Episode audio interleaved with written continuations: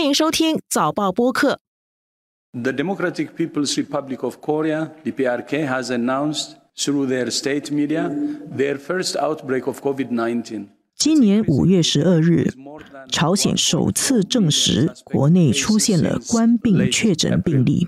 WHO is deeply concerned at the risk of further spread of COVID-19 in the country, particularly because the population is unvaccinated. 朝鲜疫情马上引起了世界卫生组织总干事谭德赛的关注。到了五月二十二日，朝鲜通报的发热病例已经超过了两百六十万起。应对来势汹汹的官病疫情，朝鲜在两年前就迅速封锁了边境，几乎切断了外界的一切贸易往来，但最终还是挡不住奥密克戎入侵。没有疫苗，缺乏检测能力和基本药物与设备，对于这个备受孤立的国家来说，一场人道主义灾难是否迫在眉睫？纵观天下，监测中国心跳。早报播客东谈西论，每周和你一起探讨国际热点话题。各位听众朋友们好，我是联合早报副总编辑韩永红。今天很高兴邀请到一位特别嘉宾来上我们的播客，他是我的老同行，也是一个我很尊敬的同行——香港凤凰卫视朝鲜半岛问题专项记者霍伟伟。霍伟伟，你好。永红好，各位听众大家好。我认识霍伟伟应该是嗯好几年前，我自己在朝鲜采访的时候，当时我就亲眼见证到伟伟对朝鲜的深入的了解啊。伟伟，你先给我们介绍一下，你到过朝鲜多少次了？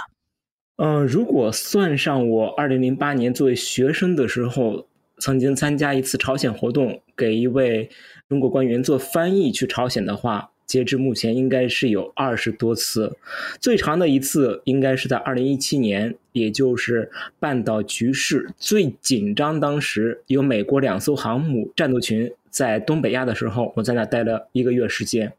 其他时间每次去，差不多每次的停留时间都在两周左右的时间。那个是很难得，因为外国记者是很难到朝鲜去采访的。今天就请你来给我们谈一下这个朝鲜现在爆发的疫情。朝鲜是在五月十二日的时候第一次宣布，在国内出现了冠病奥密克戎 BA. 点二变异株。短短几天内，他们通报的发热病例已经超过了两百万起。朝鲜是把这些患者都称为发热病例。因为他没有检测的条件，所以不能确定这些病例是不是全部都是冠病患者。有可能两百多万全都是，也可能不一定全是，甚至可能数目比这个更多啊！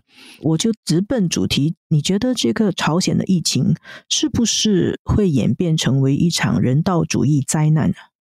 嗯，大家一般说到朝鲜的时候，很容易想到人道主义灾难这个词。其实朝鲜，因为它过去粮食短缺的问题确实比较严重，尤其是在呃上世纪九十年代、九四年和九五年前后，朝鲜是出现了苦难行军，大批的人被饿死的一种情况出现。这个时候，任何朝鲜出现一些风吹草动或者是比较大的一些波动的时候，大家都很容易想到人道主义灾难这个词。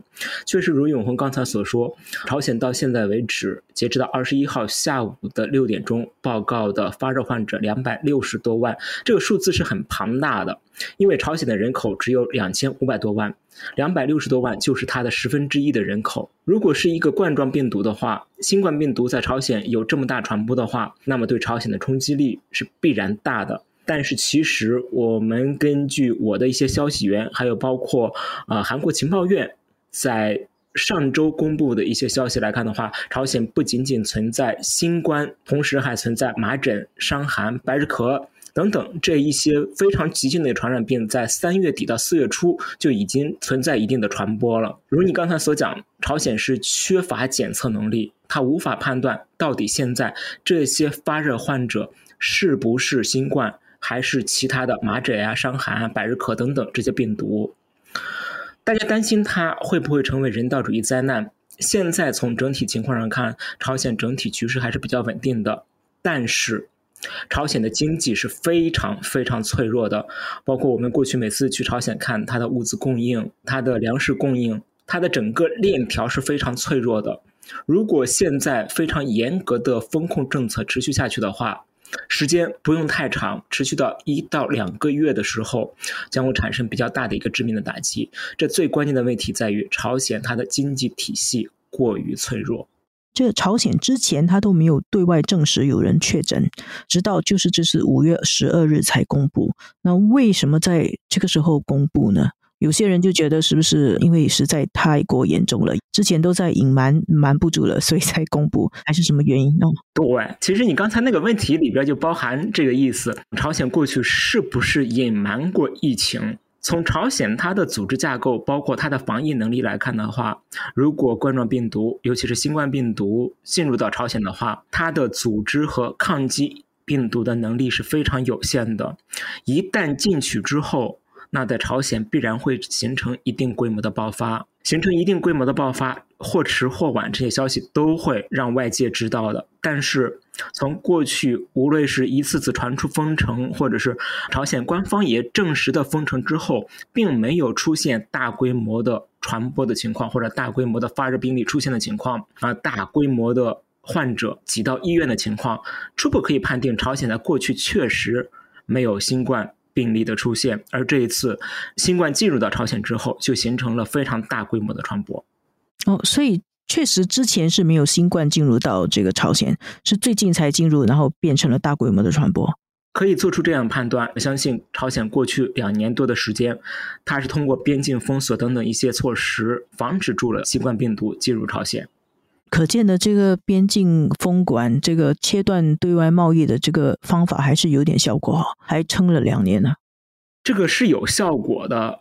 一般上说是他四月的时候，他进行的大阅兵，可能是加速了他的那个病毒的传播，或者是变成一个破口，造成了这个病毒的扩散。其实我们可以大胆的把“可能”两个字拿掉。根据朝鲜官方的通报，是四月底。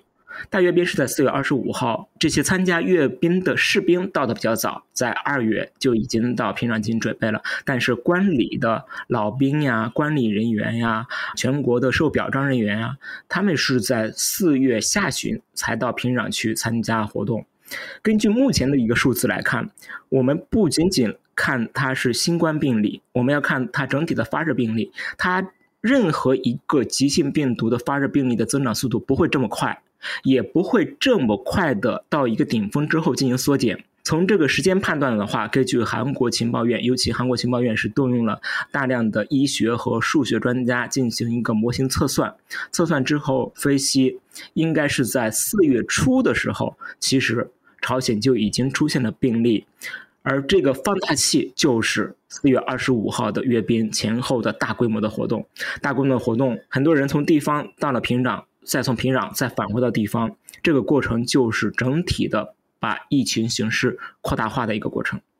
오미크론변이비루스 BA.2는2021년11월보츠와나와남아프리카에서처음으로발견됐으며我从您的社交媒体上看到一部朝鲜官方媒体的教育宣传片，向大向民众介绍这个奥密克戎。 B A 二变异株，而且教大家怎么防疫啊！这个宣传片它的制作啊、说明跟配乐，比我想象中精致的很多，是非常的通俗易懂，而且还有很柔和优美的背景音乐，啊，气氛很平静优雅。他教朝鲜民众不要恐慌，可是呢，实际上朝鲜应该是在五月十二日的时候就进入全国封锁状态，平壤的居民可能是五月十日就被命令留在家里。根据你的了解，其实当地的社会气氛是怎么样的？朝鲜其实不止我上传的那一条科教宣传片，从五月十二号开始，它连续出了很多的科教宣传片。呃，我在微博社交媒体上上传的是奥密克戎 BA 点二的一个科教宣传片，它还有一个关于新冠整体认识的一个宣传片，关于发热病之后如何进行居家隔离的宣传片。他列出了一系列的措施，很详细。然后之后这两天又出现了，包括如果出现发热病状之后如何用药，具体的用药的量，用什么药都讲得很详细、很仔细。尤其特别强调的是小儿用药怎么减量，他讲得很清晰。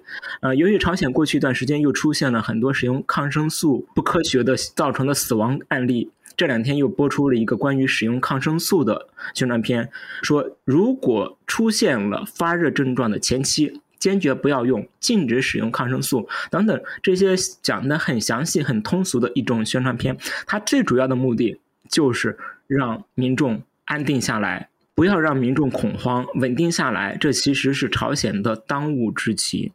我看到西方媒体是是用一种带着有一点嘲笑的语气啊，说叫大家漱口，还有什么吃奶酪。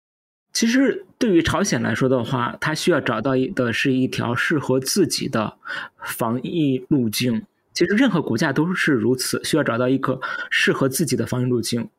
我们经常去朝鲜都知道，朝鲜的医疗设施是非常非常非常落后的。我这里用了三个非常。就是 像一般网友说的，重要的事儿要说三遍。比如能做核酸检测能力的，我不知道二零二零年之后它有怎样的变化。在二零二零年疫情发生之前，在平壤或者是在全朝鲜具有做核酸检测或者基因测序能力的是平壤的三间医院，并且是非常少的人和一些物资能够提供给他们做一个基因序列的测序。第二个是朝鲜人的日常习惯。根据我的了解，朝鲜大部分的民众如果出现一点发烧呀、头痛呀这些小的疾病的时候，不会去医院的，他们都选择自己去买药，甚至不是正规的药店去买药。有一些在朝鲜称作市场、后街市场，国外经常称他们是黑市的地方，去买一些药物。有的是朝鲜自己造的药物，有的是。国外进口的一些药物，这些药物经过商人的分装之后，销售给民众。他们习惯性的是自己买药、自己治疗。现在新冠出现这么大规模，或者是急性传染病出现这么大规模患者的时候，这些患者也按照习惯自己会去买药，会去买一些退烧药，会买一些抗病毒的药物啊，甚至买一些抗生素。着急的时候。自己家小孩发烧不退的时候，高烧三十九度、四十度的时候，从我们日常普通人的心理角度来说的话，都着急让孩子退烧，就会过量用药。所以，朝鲜的宣传片当中反复强调不能过量用药，尤其是这次发烧可能会持续两到三天时间，让家长有忍耐心，不要过量用药。如果他不去宣传的话，他的死亡病例，包括五月十二号之后。第一周公布的死亡病例当中，很大一部分是过量用药、药物使用不正确、不进行测试就使用抗生素造成的药物使用副作用死亡，这个占比是最高的。所以他必须选择通过科普型的宣传片，让民众知道药怎么用，这样才能稳定住人心。教育宣传片还有一个特点哦，就是那些宣传片里面没有提到疫苗。中国或者是 WHO 世卫组织有表示过愿意援助他疫苗药物，包括美国还有韩国都有说愿意援助他们疫苗，但是朝鲜好像没有积极回应。他为什么不接受国际社会的援助呢？这个问题两个部分，第一部分从疫苗本身来说，朝鲜过去疫苗接种是非常低的。所以它还可能出现百日咳呀等等，甚至一些在国际上很少出现的一些病毒的大规模传播的情况，这是第一点。第二个部分，新冠疫苗大部分都有一个特殊的要求，尤其是像辉瑞等等疫苗，它的要求是要一个完整的冷链系统。大部分甚至一些药物疫苗要求冷链是在零下十多度，朝鲜不具备全国性的冷链体系。如果是在平壤、咸兴等等一些城市，可以保障不断电，但是一些地方城市甚至农村的话，常常会出现断电。那么，他接受到疫苗之后，是否能够有效分配、有效使用，也是一个比较大的问题。所以，从现实考虑的话，他比较难以完整的去接受疫苗，快速的进行接种。嗯，是不是也包括他可能不愿意让这些国家的人员进来，然后就可以看到朝鲜国内的情况？因为他们一向是比较神秘、比较不公开的。确实，朝鲜不愿意把自己一些不好的一面让外人看到，这是一个现实。但是对于朝鲜的医疗体系来说的话，外界看到的已经比较多了。因为朝鲜医疗体系一直非常脆弱，它过去一直在接受。无论是 WHO 世界卫生组织，还是一些基督教教会的团体的医疗援助。这些人已经大量到朝鲜的地方和一些农村去，看到了很多当地的医疗卫生环境的情况，也提供了大量的医疗卫生的援助。所以说，医疗卫生的。不发达或者是非常不好的一面，不愿意让外界看到，这只是其中的一方面的原因。它更多的第二方面原因是在于，疫情期间，他希望通过封锁边境的这种方式，能够完全防护，不让病毒进入到朝鲜。包括我们在过去两年时间当中能够看到的。朝鲜自己的外交官也没有办法返回到朝鲜，中国派驻到朝鲜的大使目前也还没有到朝鲜去上任。这种情况下，他目前的心理都一直是我通过关闭边境可以做到防护，不让病毒入境。很可能在下一步出现一个转机转变，那就是朝鲜已经大面积感染之后，是否会在边境管控政策上进行一些调整？这是我们比较期待它的一个转变。朝鲜其实现在就是一个艰难的选择过程。朝鲜好不容易从二零二零年至今实现了一个内循环的某一个环节断下来，就可能出现一个大的漏洞，尤其是粮食生产，它不敢断，断掉之后将可能对今年下半年的粮食分配各个方面都产生比较大的影响，它不敢断，所以它必须小心谨慎的在怎么一种抗疫方式中间去艰难的选择，这是他现在最艰难的时刻。我看到报道是说，一个生产单位里头人员可以流动，但是生产单位跟生产单位之间不能流动，因为它要保障经济的运行，它还需要确保生产，但是它要隔离。是的，现在是以生产单元为单位进行管制。虽然说我们说朝鲜，它过去它都是计划经济体制，包括你是这个单位的工作人员，你的住房呀都是这个单位来管理，但是经历了。二零零九年之后的一些市场化的运作，包括一些在朝鲜称作后街市场，在我们一般称为黑市的这些环境支撑下，那么你现在比较长时间把这些市场关闭起来，而只能生产，那么它的流通必然会受影响。我比较关注的是他们的大城市，平壤，它城区是没有粮食、蔬菜、水果等等生产的环节的。单位分配的也只占他平壤市民日常生活用品当中的很小一部分，大部分都是通过市场来满足他日常生活和日常的交际需要的。关闭了市场之后，他日常生活会受到比较大的冲击。在朝鲜，很多女士会比较强势，在家庭当中的地位会比较高，因为女士比较灵活的带着自己的一些东西在市场上进行交易，会比较活络。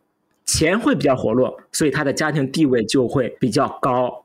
如果严格封闭之下，女性在市场当中的活动大幅缩小之后，她是家里的支柱，而她的支柱被砍断之后，对家庭生活、对整体的社会影响会是比较大的。很多人说要不要一些外部的支援队伍去朝鲜抗议，我是比较反对的。一些外部队伍到朝鲜去抗议的话，你最多能做的是重症的治疗，你对它的基层是不适应的，它是一套自己的运行体系，你外部人员去到它的基层，你很难发挥有效的作用，甚至还可能出现一些妨碍作用。现在对朝鲜最有效、最好的办法。是提供药物物资的支援，而不是人员的支援。他们要不要有其他的国家支援他们一些那种快筛啊？这种筛查来说的，对朝鲜来说的话，是现阶段难以去做的。因为它虽然是一个免费的医疗体系，但是这个体系从上世纪九十年代、九四年、九五年苦难行军、经济崩溃之后，这个体系基本完全崩溃。两千年之后进行一些恢复建设。但是并没有完整恢复起来，医疗人员待遇非常低，他们往往是在社会上行医，兼职两项兼职，希望社会行医能够挣钱。这样体系情况下，你现在紧急的一些快筛试剂下去，他还不一定有能力去再分配快筛试剂。他首先现在要做的，包括我们看到朝鲜已经把军方的力量投入其中，就是要把退烧的药物先分配下去。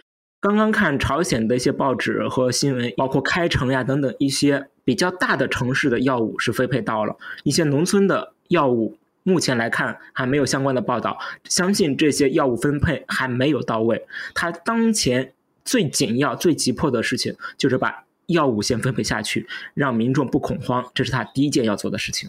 我们外面的人看，你怎么不接受别人援助啊？就你接受别人疫苗啊，让别人把那个快筛试剂啊送给你啊？但是实际上，在他的内部的情况跟我们想象的不同，尤其他的道路条件也不是很好。比如说，你到三池渊、长白山所白头山所在的地区，那些地方沿途的道路非常差的。你往北方的慈江道这些山区，道路非常不好。花费的时间可能还会比较长，所以它的第一要务是分配药物，跟外界想象的最紧迫的事情，赶紧筛查你是不是新冠，这个不同。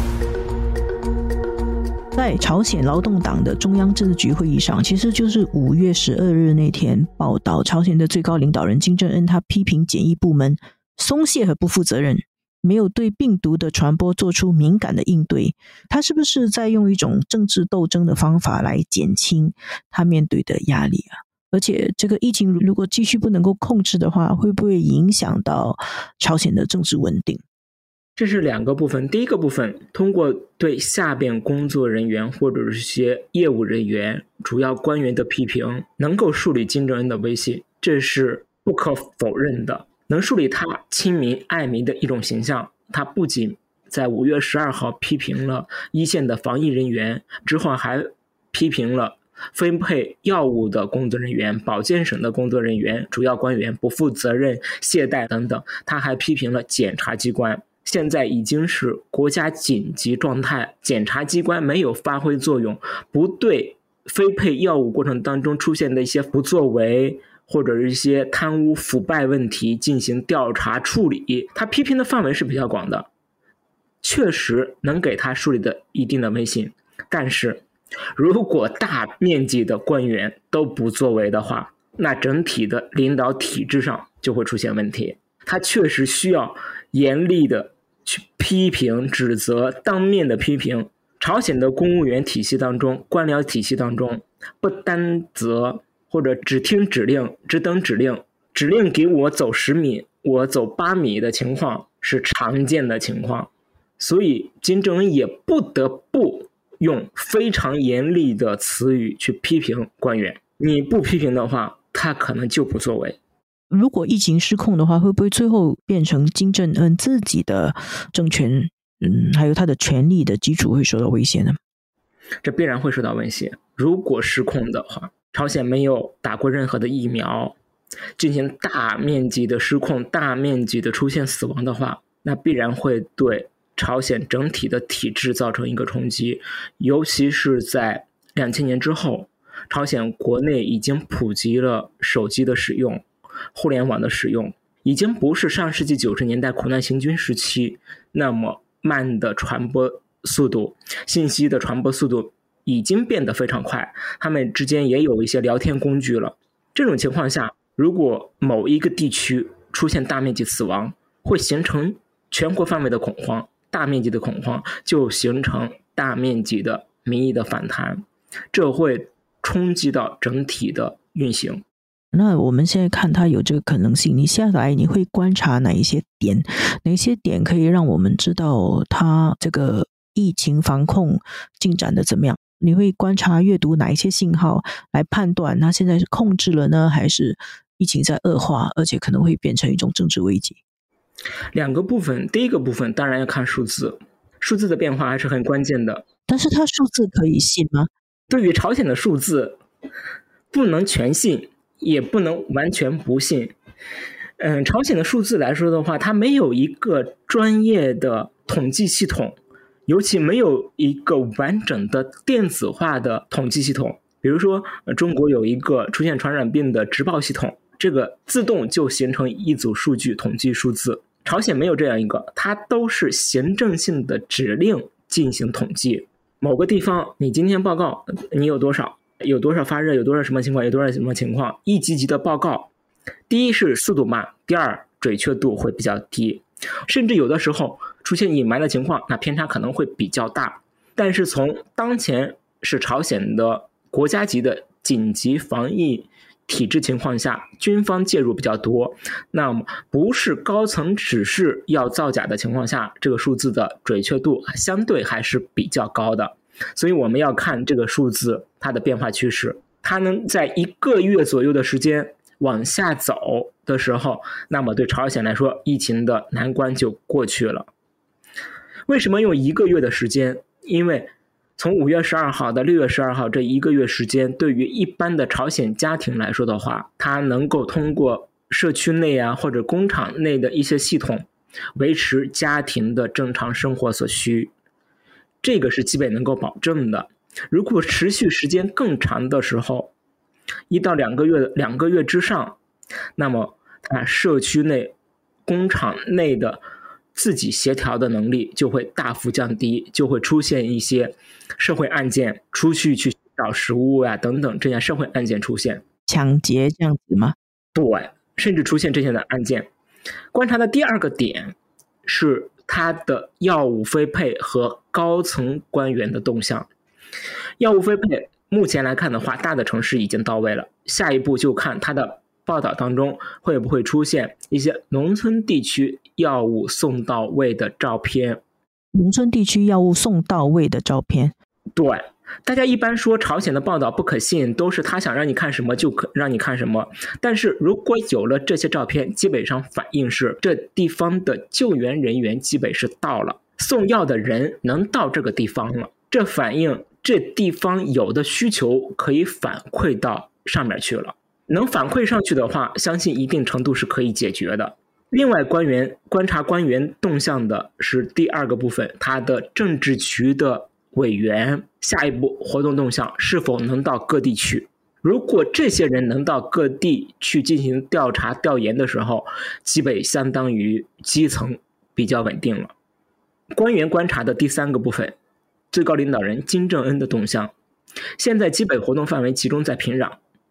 下一步会不会出到平壤之外的一些地区？如果他出到平壤之外的一些地区，那么整个的局势已经平稳度过。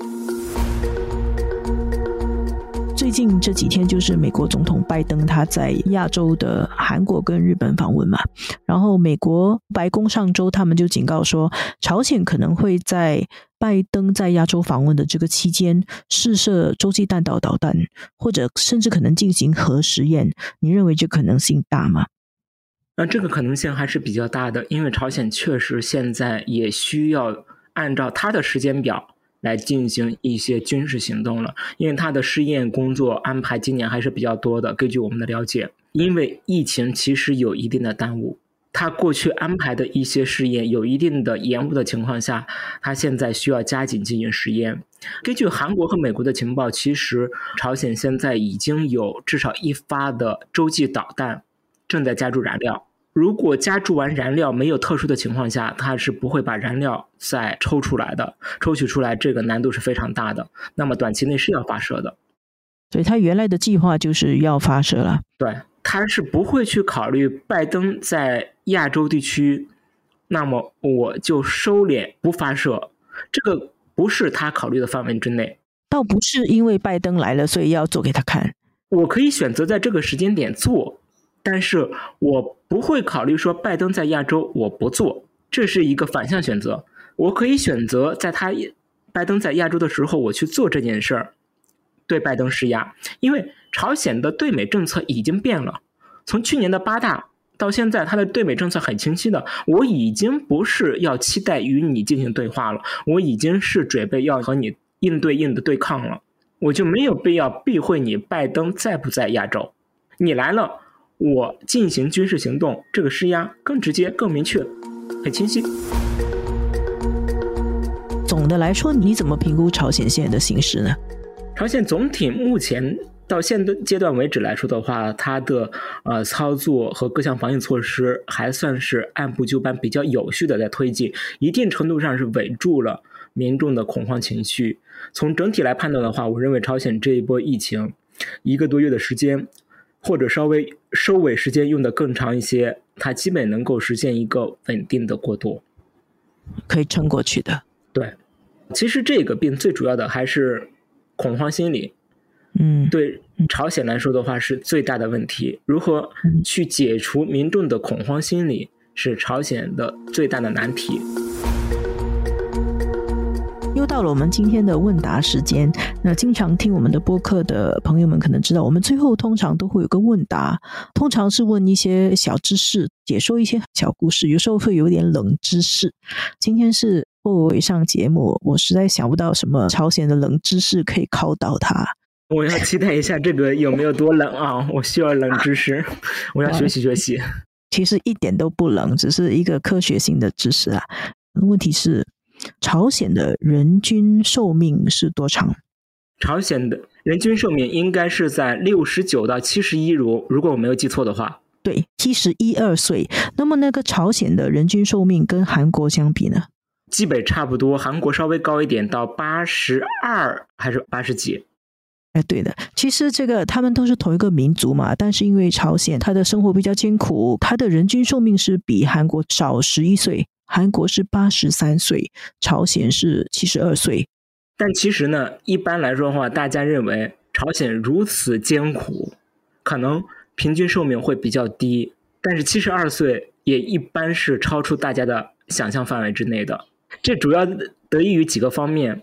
第一个方面，朝鲜人他的饮食搭配粗粮比较多，这是他现实造就的。第二，肉食比较少。能够提供蛋白的东西也比较少，但是他们一直在努力增加蛋白的补充，这是在饮食方面。第二个方面是他们的运动量非常非常大，无论是你在大城市还是在农村，农村不用说了，劳作嘛，运动量比较大。大城市的话，他们往往是以集体单位为一个管制单元来说的话，经常会组织很多的体育活动。哦，运动啊。运动量会非常大，然后朝鲜人交通不发达的情况下，步行非常多，所以他的身体体质都相对比较好。这是我个人认为，朝鲜人的平均寿命为什么超出大家想象的一个原因。七十二岁比我想象中高，物质那么匮乏，还可以有七十二岁的人均寿命是不错的。其实中国的人均寿命。也没高出多少，就是七十七岁。对，其实并没有高多少。那我们今天的节目就到此为止，谢谢霍伟伟，谢谢各位听众。好的，谢谢谢谢各位听众。这一期的东谈西论由我韩永红和黄子琛制作，助导王明伟，剪辑梁天赐。东台西论每逢星期二更新。新报业媒体联合早报制作的播客，可在早报的 SG 以及各大播客平台收听。欢迎你点赞分享。